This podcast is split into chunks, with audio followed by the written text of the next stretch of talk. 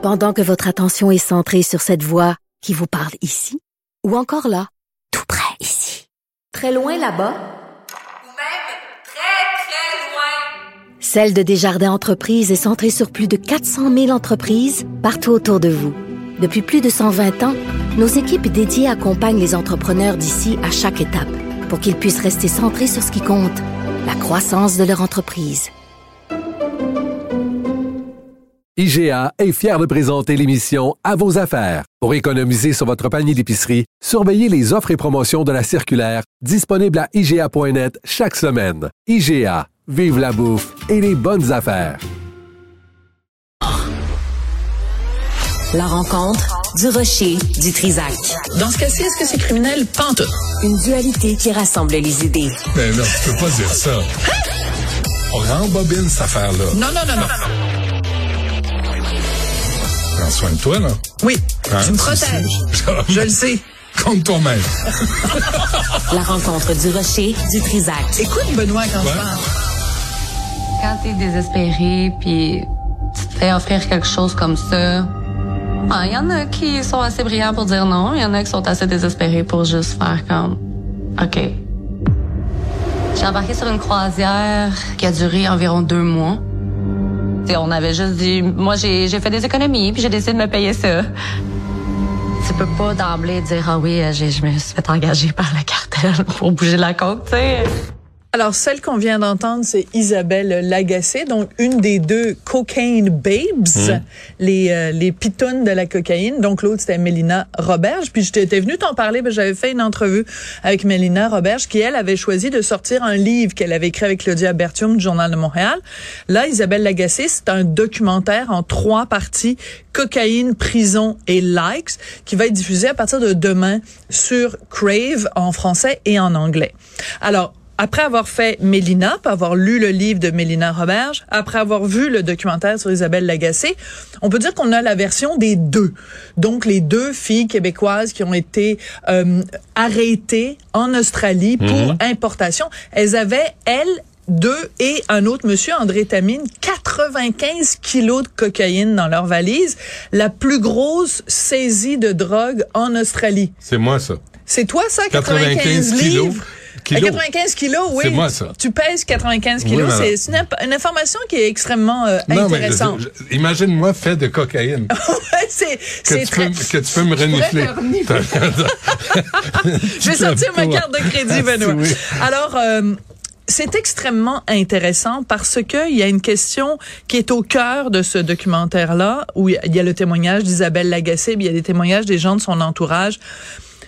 C'est que ça pose la question, Isabelle Lagacé, ce qu'elle dit, c'est une des choses qui l'a agacée, outre le fait évidemment de passer du temps en prison et tout ça, elle, la raison pour laquelle elle fait, elle a accepté d'être dans ce documentaire-là, c'est parce que elle dit qu'elle veut mettre les pendules à l'heure. Et ce qu'elle reproche aux médias, pas juste aux médias québécois ou canadiens, mais aux médias partout à travers la planète, parce que cette histoire-là a été couverte partout, c'est qu'on l'a présentée, elle, comme étant une star de la porno, comme étant une escorte, comme étant quelqu'un qui avait un sugar daddy et tout ça.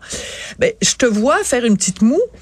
Et moi, j'ai réagi un petit peu de la même façon au début en me disant, ben, c'est parce que passer quatre ans et demi en prison, il me semble que c'est pas mal plus grave que de savoir qu'il y a un journal à Washington qui a dit que tu étais une star de la porno, mais donc ça a été ma première réaction de me dire ben voyons donc Isabelle, c'est pas grave ce que les gens ont dit sur toi.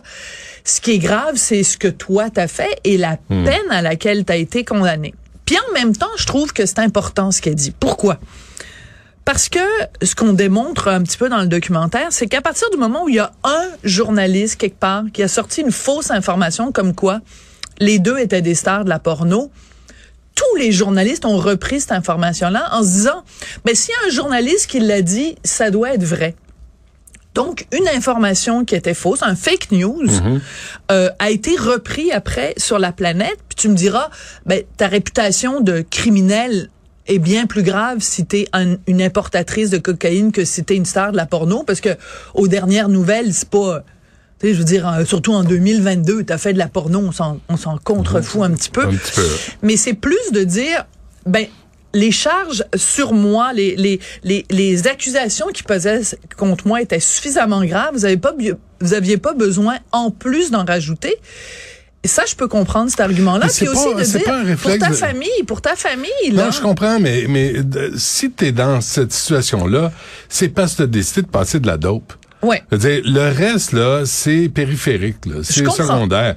Puis que tu sois présenté comme une star de la porno, ben, sors puis dire, non, j'ai pas fait de porno, mais j'ai passé, j'ai essayé de passer de la dope. Ouais. Mais, mais te jouer à la victime quand tu te fais pogner à passer de la dope, c'est facile un peu. Ouais. C'est comme à un moment donné, faut nettoie, nettoie ton carré, là. Puis après, tu diras, d'ailleurs, en passant, j'ai pas fait de porno ou j'en ai fait. Ouais. Puis ça vous regarde pas si j'en ai fait. Mais tu vois, c'est intéressant parce que je rencontre, je fais une entrevue un petit peu plus tard aujourd'hui avec Isabelle Lagacé. Et c'est sûr, je vais lui poser la question est-ce que elle se sent comme une victime? Parce que c'est quelqu'un d'extrêmement intelligent qui assume totalement. Là, Mhm. elle dit pas euh, j'ai été embarquée malgré moi. Tout ça, elle dit j'ai été, on m'a présenté cette opportunité-là. J'avais des dettes. On m'a dit on donne 100 000, on règle tes dettes. Puis en plus, tu vas faire un beau voyage. Elle dit je je je savais dans quoi je m'embarquais. J'ai pris une extrêmement mauvaise décision. Et elle dit, je blâme personne d'autre que moi.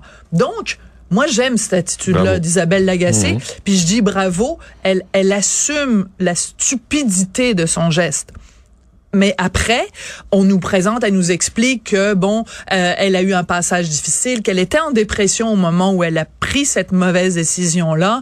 Euh, et là, on apprend qu'elle avait une relation toxique, qu'elle a été victime de violences conjugales. À un moment donné, le gars avec qui elle était euh, quelques mois ou quelques années auparavant l'a frappé tellement fort qu'elle a pas euh, sur la sur la face que sa mâchoire était défaite et qu'elle a pas pu manger pendant trois jours. Donc, je me dis, on nous donne aussi tous ces ingrédients là ou tous ces éléments là pour qu'on dise bon ben voici l'état d'esprit dans lequel euh, elle était qui pourrait expliquer pourquoi elle a pris cette mauvaise décision, mais en même temps, elle, Isabelle, elle dit pas, oh mon Dieu, je suis, je suis pauvre, pauvre Mais, moi, mais c'est toute la, la, apitoyez-vous sur notre la culture bullshit de TikTok puis des réseaux sociaux où tu peux faire de l'argent rapidement, où c'est glamour de... Moi, j'ai un, j'ai un ami là qui est conseiller financier puis Ouais. Il me disait, en face de chez lui, là, il y a un restaurant de luxe puis il dit, je sais, parce qu'il parle au propriétaire, là, qu'il y a des euh, influenceurs qui louent une Maserati, qui se filment, qui dit bam, bam, boum, boum,